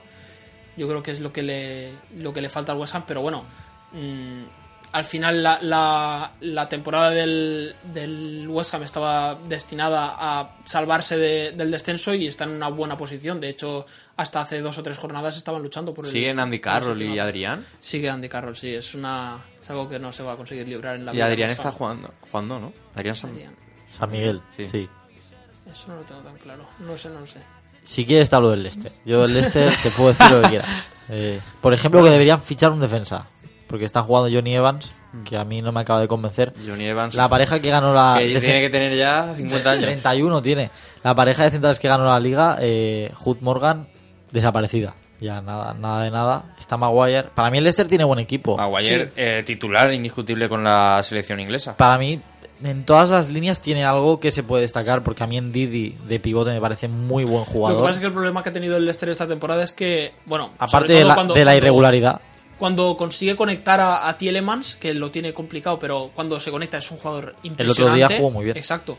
Eh, el equipo se parte mucho. En Didi y Tielemans como que no terminan de entenderse del todo, pero bueno, sí, Mm. Pero son dos jugadores muy también porque está jugando. A ver si lo pronuncio. Es que este es el único jugador que no sé pronunciar. Choudhury, eh, el, can- el canterano. eh, Dejémoslo, el canterano. Es, es canterano del Leicester. Eh, no sé yo si es lo que necesita. O sea, al final, si tú te acuerdas, juegan con Kanté, Drinkwater. Chudhuri, que es el que el, de los pelos Sí, así. sí. Fe- eh, 11 8 pa- 11. Parecido a, a Fellaini, eh, pero bueno. eh, y luego me gusta mucho Madison. Lo he descubierto Sí. este año y me parece muy Es buen muy jugador. bueno. Ricardo Pereira me parece luego, buen fichaje. luego hablaremos del Norwich porque, bueno, acaba de ascender a, a la primera división de, de Inglaterra y Madison viene del, del Norwich y cuando descendió eh, aguantó creo que fue una temporada en segunda división. Metió muchos goles. metió muchos goles y el Norwich tenía que, que solventar una deuda que tenía, una deuda económica, y tuvo que vender a Madison. El Leicester eh, está muy, muy rápido ahí, lo compra y ahora es un jugador eh, absolutamente A mí, diferencial. de en lo el- que he visto es de- junto con Bardi, que llevar 18 goles en el Mm. Leicester me parece bastante. una salvajada. Y los dos goles del otro día contra el Arsenal son de delantero puro. Y ahora que estáis hablando de delanteros, ¿qué tal Iginacho? Gianacho- Pues bien, por los banquillos estará. Ahí está. Es que Eh, un jugador que prometía mucho en el City. ¿eh? prometía mucho, pero estuvo en el. Bueno, está en el Leicester. Sinceramente, está desaparecido. A ver, algún... Getzal no, también está, está en el este. Bueno, todas pero formas- el Leicester sí que es verdad que eh, desde que ganó la liga buscó delanteros de nombre, por así decir, porque buscó a Slimani y tampoco le funcionó. Hmm. Eh, y Gianacho no era de nombre, pero sí No, que la había destacado. en el es- Tienes a Okazaki también. Tampoco es, o sea, Nacho tampoco es un jugador que esté todos los partidos en el banquillo, pero sí que es verdad que ha perdido ese rol de titular indiscutible. Tiene algunos partidos, sobre todo pegado a la banda derecha, ya no está jugando tanto por dentro. Y eh, yo lo que quería decir del Leicester es que ya basta de la broma de Gray, porque Barnes, el, el extremo izquierdo del, del Leicester, ya, Es aunque es muy joven, muy yo creo que bueno. ya tiene que dar el paso, el paso Pero, adelante. pero el otro día no jugaron Harvey ni, Barnes. Gray, ni Gray ni Barnes. Jugaron el Brighton y, y Madison. Madison tirado al Sí. costado. A mí me empieza a sobrar el Brighton porque A mí me sobra mucho Gray, es que no me gusta nada. Sobre todo yo no lo, está... no lo veo mal jugador, lo que pasa es que es muy irregular. Eh, Barnes, desde que lo han fichado, sí que ha demostrado que tiene, que tiene mucho nivel. eh, y bueno, eh, yo creo que el Leicester el año que viene, si mantiene Madison, yo creo que alguno puede ir a pescar, pero Mm. si mantiene más o menos lo que tiene y refuerza eso, la defensa un poco. Chilwell yo creo que se va seguro. Eh, Van a vendrán las risas de Jesús, pero ha hecho un temporador. No, no, no me río. Y viendo que el City, lateral izquierdo. Ah, Y lo que tiene que hacer también el Leicester es eh, firmar a, a Tielemans porque tampoco está fichado. Es una Está cesión, claro. Que vuelva Ulloa también, del Pachuca. Bueno, Eh, Cuando salía del banquillo te metía goles, ¿eh? No, Esa fue una de las claves de la, de la victoria de- del título de, Bueno, el, de. Leicester, el Leicester es que tenía 14 jugadores ese año. Eran siempre los mismos 11 y luego los mismos tres cambios. Por cierto, Jesús, eh, este fin de semana ha jugado Denis Suárez, tanto que me preguntabas. Y Pues sa- es baja y- para y la Europa League. en el, el pubis al final. Eso es de no jugar. Pero bueno, de todas formas, el partido del, del Arsenal, dentro de que fue horrible, eh, yo creo que estuvo muy condicionado por la expulsión a, a Maitland Niles en, la primera parte. Y a partir de entonces el Arsenal pues se descompone y mm, es un, un equipo muy irregular que, que tiene prácticamente imposible ya entrar a, a puestos Champions. A ver, matemáticamente todavía tiene las posibilidades, pero el Tottenham se intuye que, que ganará, el Chelsea también que mantendrá la racha y, y, bueno, pues Arsenal y Manchester United se, lucha- eh, se, se- Va tiran por... claro, por la quinta y la sexta plaza. Y bueno, si te parece bien, pasamos a- al empate entre Manchester United y Chelsea. Exacto, otro que, que se complica mucho para, para. O sea, que se complica mucho la, la, la, la plaza de Champions es el Manchester United. Que, bueno, empató contra el, contra el Chelsea en, en casa. Sigue en esa dinámica mala que, que lleva arrastrando casi, casi dos meses. Y bueno, ahí está en la, en la sexta plaza que, que, mm, es donde llegó Solskjaer con, con el Manchester United, que dejó Mourinho, que ya parecía una locura y ahora, después de esta dinámica de, de cinco o seis partidos sin, sin ganar en casa, pues eh, sin ganar fuera de casa, eh, parece que, que ha hecho menos de lo que se esperaba, pero yo creo que es un éxito para, para un United que con Mourinho parecía abocado a otra temporada fuera de, los puestos europeos. Empezó ganando el, el Chelsea con, con gol de Mata, otra vez la ley del ex, no, no, puede, no puede parar Juan Mata. Eh, volvió a fallar De Gea en otro gol, en el gol de, de Marcos Alonso. Eh, está siendo muy criticado, no solo fuera, no solo en España, cada vez que. Bueno, lo han llegado a criticar en la televisión del United, entonces. Claro. imagínate cómo está el tema con De Gea. Yo, le- yo ahora en la portería de la selección, porque Pau López, recordemos, portero, tercer portero más goleado, De Gea, sin confianza, Kepa, Kepa, que bueno, A mí me gusta Kepa. Pero no creo Ya- que pueda perder el la vuelta de sea, Casillas. Ya, ya hablaremos de eso. eh, porque si nos ponemos a hablar de porteros, el debate de la portería es el que es, entonces. Pero a mí me gustaría también hablar de, de Nuno. Porque con un equipo recién ascendido, meterlo en. Nos ha en- cortado aquí, eh, ya. No, al final. Lo que quiera David. Sí, sí. No, más que nada porque hemos hablado del Leicester, Sí, que yo sí, creo sí. que no se Sí. va a meter en Es Europa. los equipos de la que no se va a meter en Europa porque está a tres puntos y, y quedan solo seis por jugarse, pero Nuno eh, ascendió el año pasado en su primera temporada allí y este año lo va a meter en Europa prácticamente seguro. Entonces creo que el trabajo que está haciendo es muy bueno. Yo no confiaba que, que hiciera tan Yo- buen trabajo. yo tampoco. Yo, Yo- sí, pero sabía que iba- temporada. En la primera, Mm. cuando llegó a los Wolves, yo pensaba que. Yo sabía que es buen entrenador, pero mm, quieras que no es el primero de los mortales porque los seis primeros son lo que son, van muy por encima del resto. Entonces meterlo en el primer año en, en Premier eh, séptimos, yo lo veo También es verdad que, de tiene un, un grandísimo equipo. Los Wolves tiene dos carrileros que. Bueno, la selección de Portugal. tiene dos carrileros muy potentes, Johnny y, y Doherty. Luego tiene a Rubén Neves, que yo creo que también saldrá este verano Eh, del- luego es de los Wolves. Diego J. J eh, y, y Raúl Jiménez son el una de las Atlético, parejas. el Atlético de, Madrid, Sí. eh, estarán contentísimos. Rui Patricio está en la portería. No te digo yo que la Tiene, selección... tiene muy buen Ahora el- habrá que ver después de esta temporada lo que hacen uno en los fichajes. Que ahí es donde No, puede no, estar. esta- esta temporada Nuno- ya ha hecho Nuno- varios fichajes Nuno y- y Jorge Méndez. Eh, yo lo quiero ver ahora que A lo está mejor se llevan a Guedes. en el, en el éxito. Bueno, ya, ya lo querían. O sea, lo No, querían. no me extraña, no me extraña. En, ver- en verano lo quisieron. Lo que pasa es que él no quería ir allí. Se llevarán también a... Al, A Filipe Augusto. No, al delantero del Sevilla. A Andrés Silva. Andrés Silva. Pues Andrés Silva con el Andrés final de temporada que ha hecho, pues no te extrañe. No, pero mm, la primera temporada que llegó a los Wolves, creo que, que en uno lo primero que hace es meter la línea de, tres centrales, confiar muchísimo en Boli, que no estaba teniendo confianza antes. Eh, abre la puerta a los dos carrileros, que como laterales estaban jugando bastante mal. Consigue la cesión de Johnny del Atlético de Madrid, que luego lo consigue. Bueno, ahora mismo esta temporada lo ha conseguido, eh, lo ha adquirido como, como, como propietario. El, Que no jugó ni un minuto en el Atlético de Madrid. y ahora se está luciendo en la Premier. Eh, Doherty también es otro de los mejores laterales derechos, ahora carrileros de ingleses de, de la Premier. Eh, el centro del campo con, con Ruben Neves, Dendonker, que también ha dado un paso adelante, el belga.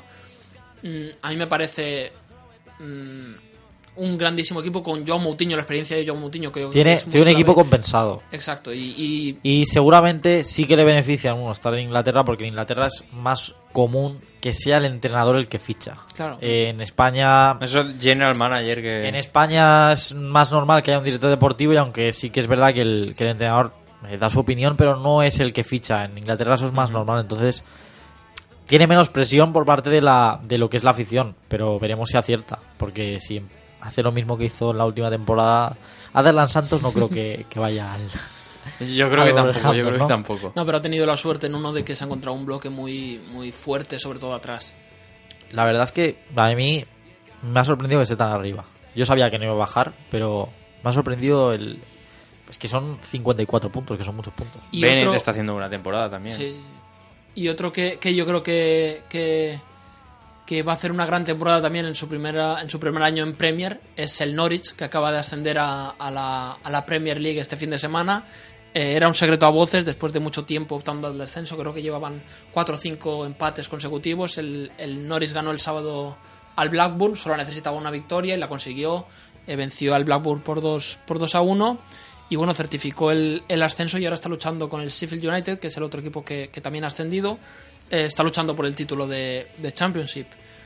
Un Norwich que, que, bueno, tiene que conseguir desprenderse de esa fama de, de club ascensor que, que, le ha caracterizado. Club en, ascensor. Es que ha ascendido, descendido, le pasaba algo como parecido a lo que le pasaba al Deportivo aquí en España, que yo creo que en, en el siglo XXI el Norwich ha ascendido, ha, ha, ascendido y descendido tres o cuatro veces, o sea que eh, creo que tienen que consolidarse de una vez y mmm, tiene un buen bloque para hacerlo porque no sé si te, te, acordarás del holandés Tim Krul, el portero. Sí, claro. Está jugando en el Norwich, lo consiguió a carta en, libre. En Brasil, el Mundial de en el Brasil. Mundial, que lo cambió por... Sí, sí. Eh, el argentino Emi Buendía, el ex del, del Getafe, mm, yo creo que es su mejor jugador, el mejor jugador que tiene el, el Norwich hoy en día. Eh, y también tiene a, a, a, un buen delantero como es Tepu, Temu Puki, el, el, delantero que lleva 28 goles esta temporada. Tiene, tiene un nombre de osito de peluche. Me asusta mucho. y que es el máximo goleador de la, de la categoría y que lo consiguió eh, con carta libre. O sea, estos tres jugadores que, que te he nombrado, que son prácticamente la columna vertebral del, del Norwich, eh, los ha conseguido a, a, coste, a coste cero porque eh, Puki venía del, del Bromby, si no me equivoco, con la carta libre.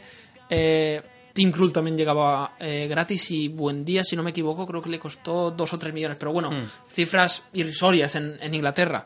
Y yo creo que tiene una, una, cultura de club muy firme, porque entró el alemán Daniel Fark, el, bueno, estaba en la cantera del, del Dortmund y fichó por el Norwich hace dos o tres años, creo que son dos, no me haga mucho caso, pero creo que, creo que son dos.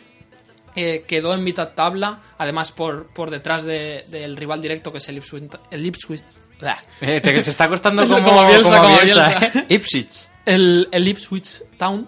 Eh, ¿Cómo? Ipswich Town. ¿Te parece bien?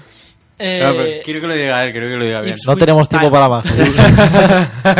Quedó en mitad tabla y aún así apostaron por la, por la continuidad del alemán y, y es eso, tiene una cultura muy muy firme de, de fichajes con, con contrataciones a, a, muy bajo precio y de hecho el, el, director deportivo que creo que también estuvo antes en el Southampton eh, ha dicho que su intención esta temporada es no hacer ningún fichaje por más de 15 millones de euros.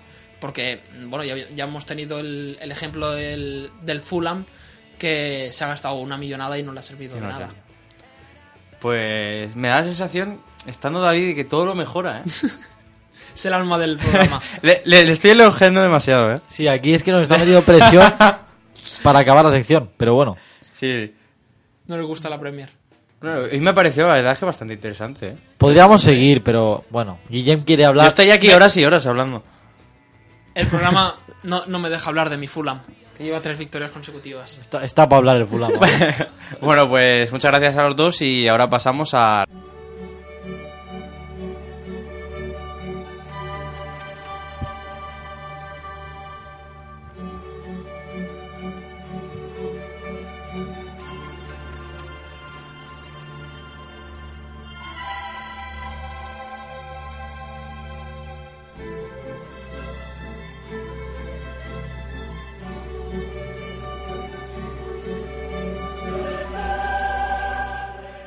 Empezamos por el City Tottenham. Sí, lo teníamos pendiente de, de, hace dos semanas, ya que no pudimos comentarlo y bueno, ya todo el mundo sabe que se clasificó el Tottenham.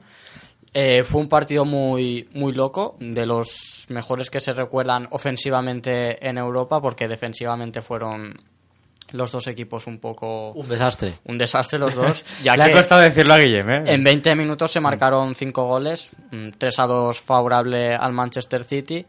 Y la verdad es que los de Guardiola lo intentaron durante todo el partido y, y se pusieron por delante del marcador 4-2 que les daba la, la, clasificación, pero Fernando Llorente eh, puso el, el, tercero para el Tottenham. Que estaba con un pie, pie y medio fuera Está, bueno, ahora... este invierno.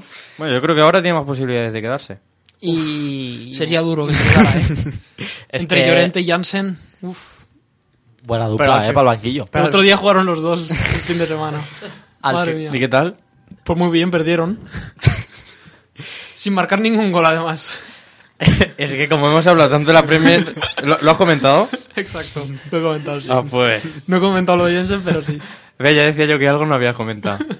Bueno, bien, sigue. Y al final estuvo la polémica porque en el minuto, ya con el tiempo reglamentario, el City eh, puso el 5-3 en el marcador por, por obra de Sterling tras un pase de Sergio Agüero, pero el gol fue visionado en el bar y, y fue finalmente anulado dándole la clasificación al La verdad es que sus últimos minutos fueron increíbles. Bueno, Yo es que es de lo mejor que los del recuerdo. principio y los del final. Sí, de lo mejor que recuerdo yo en los últimos años en Europa.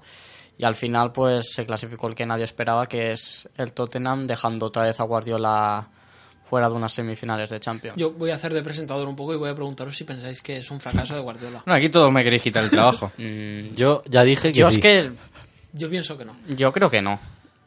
Yo, Yo creo, creo que, que- que que- tiene un equipo muy muy sólido Claro, y en Liga que- se está viendo. Lo que pasa que al final también la Champions depende de la suerte y de la, de la mentalidad que tengan los jugadores. Y que hay muchos equipos que están obligados a ganar la Champions. Eso sí, pero yo creo que le tocó el Tottenham que... Sí, a podría ver, haber sido mucho peor, pero... Es, es, es inferior al, al City. Tiene buen equipo, pero es inferior.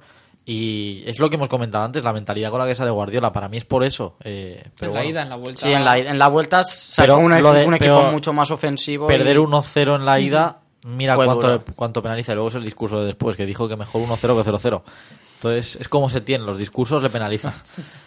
Pero al final también pilló a un Tottenham con un son muy, muy bueno, y lleva un tramo final muy enchufado. Y que lo va a echar mucho de menos contra el Ajax. Sí, ahora lo comentaremos porque el Ajax. vio amarilla, en ese, sí, ¿eh? vio amarilla en ese partido y, y, bueno, empezamos ya con ese partido que es Tottenham Ajax, se juega en el ya en el estrenado nuevo campo del Tottenham y el Tottenham sufrirá las bajas de, de Kane que se lesionó en el partido de ida frente al City y y de Son que, como hemos dicho, vio, vio amarilla. Tampoco estará Harry Winks ni, ni Orier, que son, son bajas por lesión, y Lamela y Bertogen también son, son Es una pena lo de Wings, eh. Porque es un jugador que, bueno, es muy joven Sí, está, y estaba haciéndolo... y, y las lesiones le están ralentizando muchísimo sobre eh, su, Su carrera. proyección.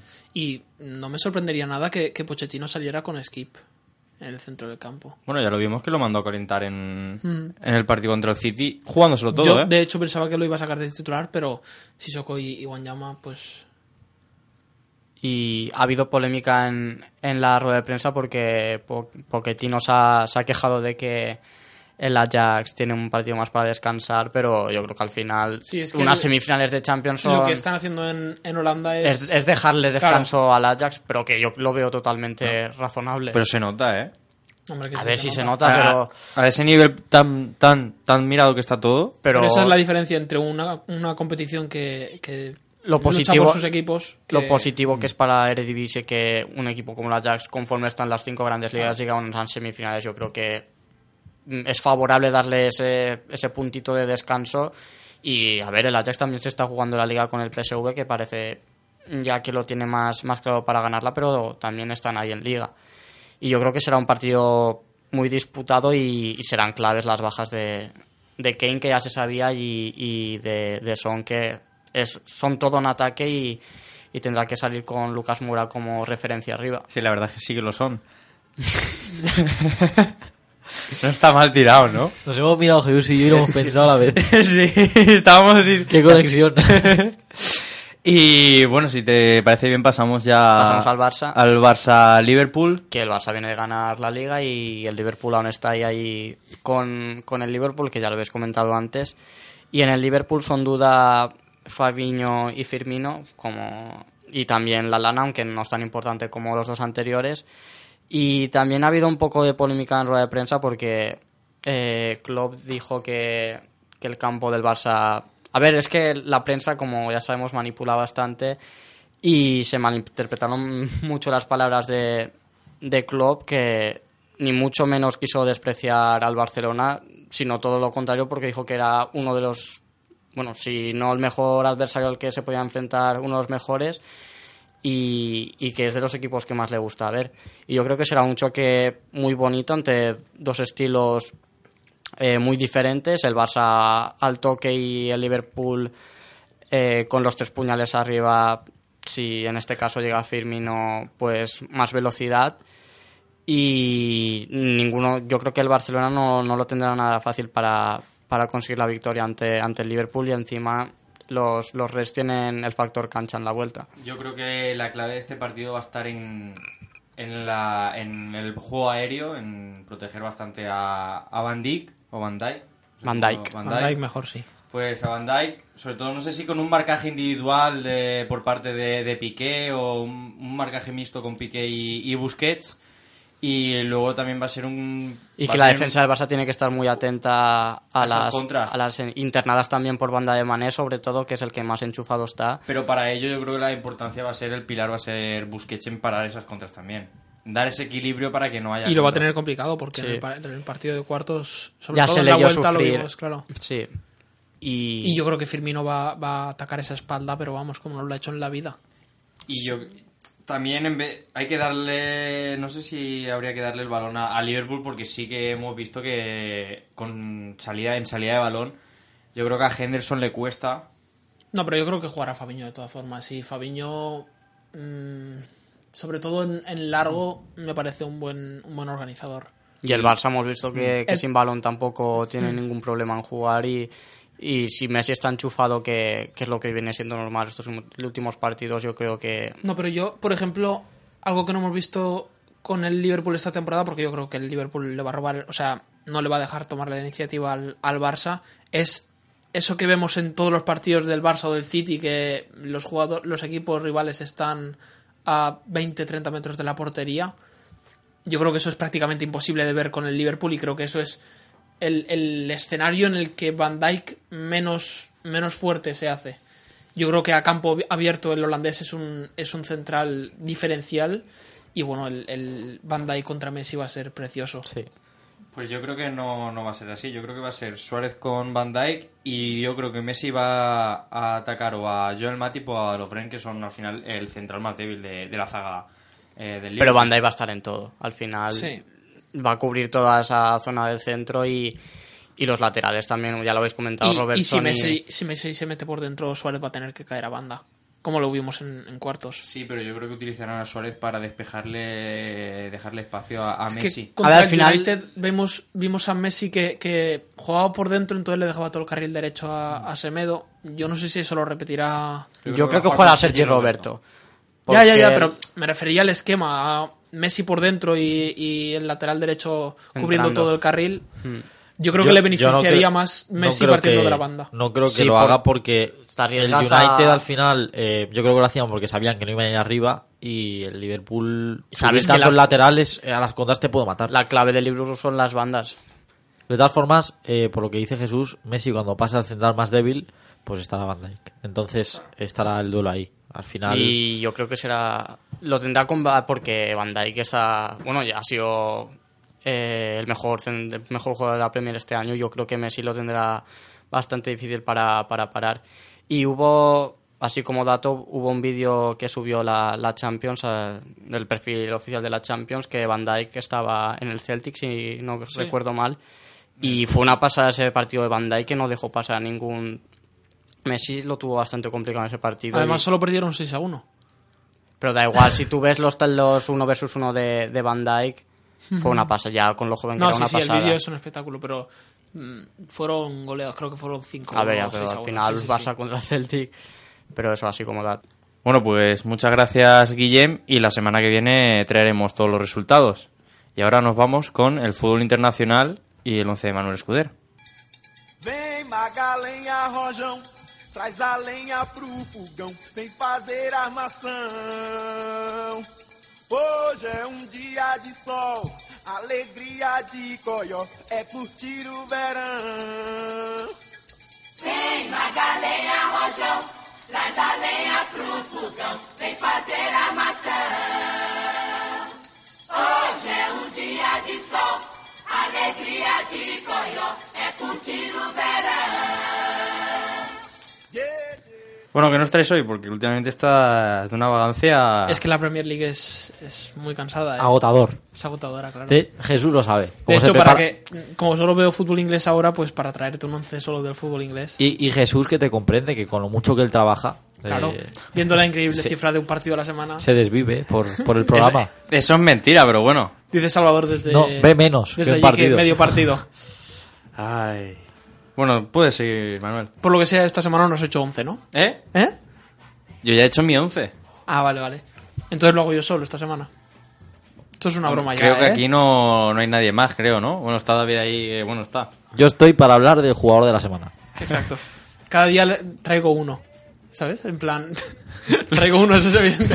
Pero que me traigo un. Muy bien, Manuel. un Muy bien, un colaborador mm, al que le guste mucho el jugador del que voy a Cada hablar. día uno, ¿no? Cada día uno, sí. Bueno, pues venga, va. Bueno, en la portería eh, he cogido a, a Aitor Fernández del. Ah, creía que ibas a empezar Levante. por el juego de, de la semana. No, lo dejo al final porque si no David se me irá. Ah, vale, vale.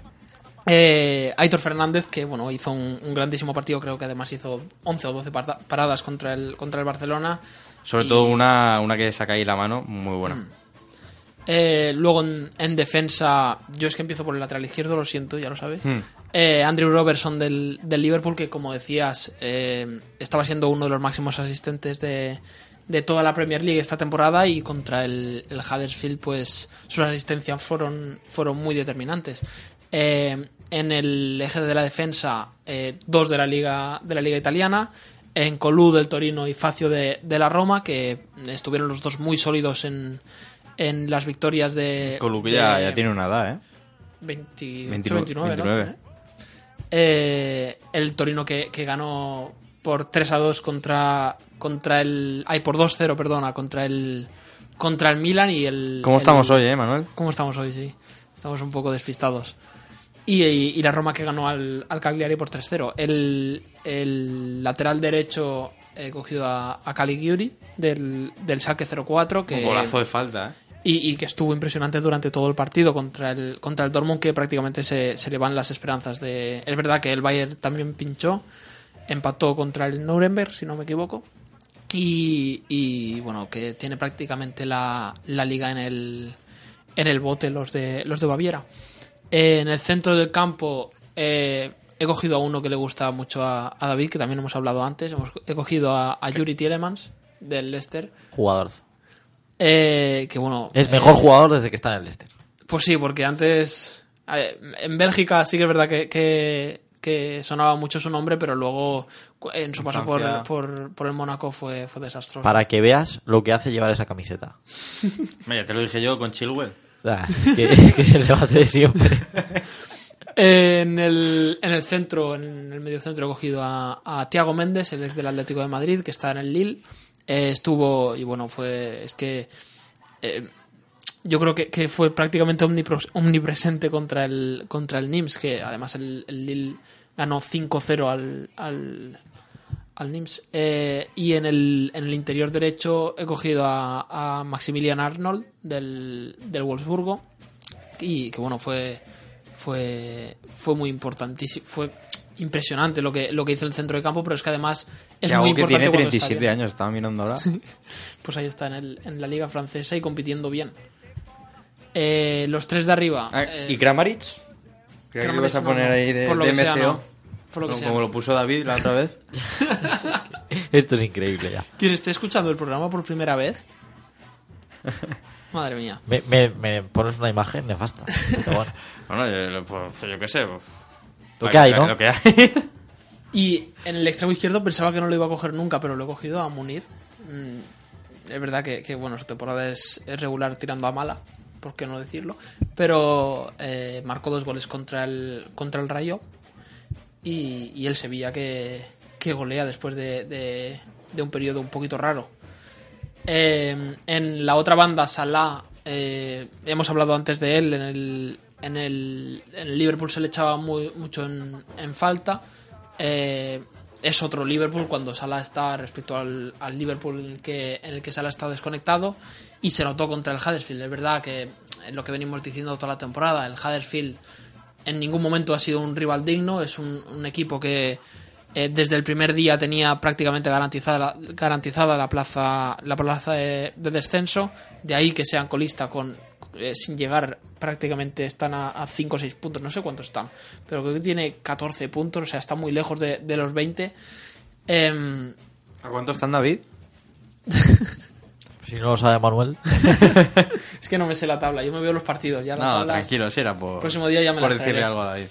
y bueno que marcó que marcó dos goles el egipcio y en el en, eh, arriba como punta eh, a Callum Wilson que está haciendo una magnífica temporada en el Bournemouth y Jesús marcó- asiente, pero no, creo que no sabe quién es Callum Wilson. Y si lo sabe, no lo ha visto desde hace un año y medio. Entonces, Marcó dos goles en el 3-3 de contra el Verde te Bremen. recomiendo verlo sí contra el Werder Bremen claro ¿Ves? sobre todo porque era el Southampton O sea, contra el Bournemouth. A- al ser al ser contra el Bournemouth no sería complicado marcar con el, contra el Bournemouth estando en el Bournemouth ¿sabes? No, es que mira, ma- o sea, es que creía que era el otro. Nada, cosas, cosas mías. cosas de, de El Southampton, perdón. el Southampton ¿no? para que vea que no se me puede meter un zasca porque yo enseguida contragolpeo.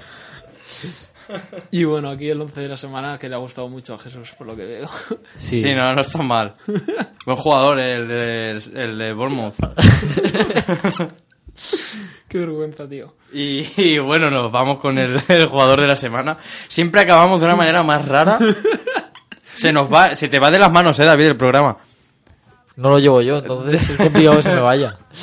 Bueno, nos vamos con el jugador. ¿Quién es el jugador de la semana? Eh, hemos hablado de- antes de él, pero, pero creo que merece un poquito Mm. más de, de profundidad. El señor Barnes, el señor Barnes. es que no se puede. Luego se pregunta que por qué el final del programa siempre es más... Más un raro, poco ¿no? serio. Sí. Es un despiporre, ¿no? El futbolista de 21 añitos que, llevaba tres temporadas cedido por las categorías más bajas del, fútbol inglés. Eh, una estuvo una temporada en el Milton de, League One, eh, otra en el, en el Barley de, de Championship y luego ya pegó el salto a, Premier League de la mano del, del West Brom. Eh, a mí la verdad es que es un, un jugador que me gusta mucho, creo que es el, el próximo talento del, del el próximo gran talento del fútbol inglés. Eh, lo hemos visto en, en las categorías inferiores del, de, la absoluta ay, de la selección, perdón. Eh, sobre todo en, en- con bueno eh, se intuye que, que, tanto Barnes como, como Hudson Odoi tienen que dar ese paso adelante para, para ponerse al nivel de evidentemente no están al nivel de Sterling pero son grandes eh, son jugadores que pueden tienen esa capacidad para llegar a la a la, a la absoluta. Es eh, yo creo que, que Gray tiene prácticamente los días contados como, como jugador indiscutible del, del Leicester y, y, bueno dejo a David que, que, que hable sobre su jugador favorito. No, si lo que iba a decir, bueno, lo he dicho en repetidas ocasiones, es que tiene muchas virtudes, pero que como lleva la camiseta del Leicester es aún mejor. es su principal virtud no Efectivamente. Si estuviera en otro equipo no me gustaría tanto. Y a Jesús, como no lo ha visto tampoco, pues no puede Eh, es, nada. es un grandísimo jugador y está haciendo una increíble temporada. Y bueno, veremos a ver. ¿Cuándo, ¿Cuándo llegó al Leicester? Te lo pregunto para ver si... ¿Eh? ¿Cuándo llegó al Leicester? Pues bastante, bastante fácil, una pregunta que, que es bastante fácil. sobre todo porque lo he dicho yo antes Y, y bueno, eh, es canterano de, del Leicester que pasó por las catacumbas de, del fútbol inglés. Y bueno, sí, tres temporadas pasó por, por ahí, por esas categorías inferiores. Y bueno, y esta es su primera temporada en el, exactamente. en el Leicester ¿Algo más que decir? Mm. Que, en- bueno, nada. Ha sido una ¿no? sección muy rara Sí. Dejémoslo Un. Y un presentador muy raro. Entonces, Bueno, pues muchísimas gracias a los dos, a todos y a todos. a mí, sobre todo, que ha aguantado todo el programa, todas las secciones. Es raro, ¿eh? En todas he hablado. ¿Estás enfermo o algo que...? No, soy trabajador. Está, está con fiebre, creo yo, ¿eh? Bueno, distintas formas de ver las cosas. Bueno, pues muchas gracias a todos y nos hemos quedado sin tiempo. Eh, sigue tú, David, porque yo no... Yo no estoy capacitado. Pues como falle un día, verás. Ya lo haré bien. Bueno, pues muchas gracias a todos y nada, esto es Pase de Gol. Esperemos que os hayáis divertido y hasta la semana que viene. Un saludo. Buen fin de semana.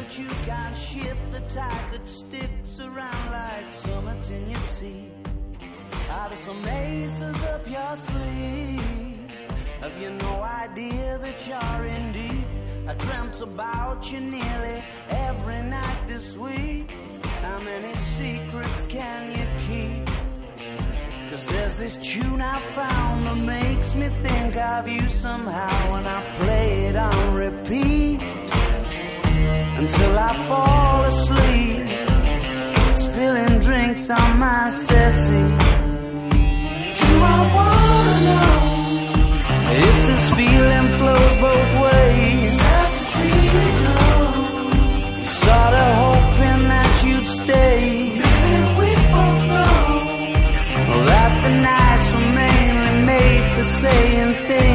You can't say tomorrow day. Crawling back to you. Never thought I'd calling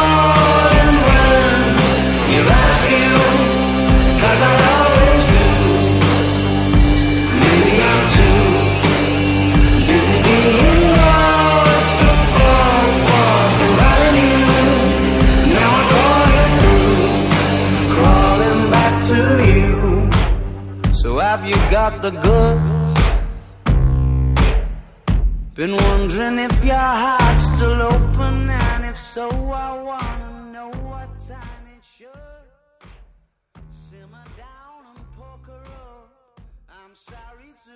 As a new Western Union customer, you can enjoy a $0 transfer fee on your first international online money transfer. Send money to your family and friends back home the fast, easy, and reliable way. Visit westernunion.com or download our app today to get started, and your first transfer fee is on us. FX gains apply, not available for credit cards and transfers to Cuba. Services offered by Western Union Financial Services Inc. and MLS 906983 or Western Union International Services LLC and MLS 906985.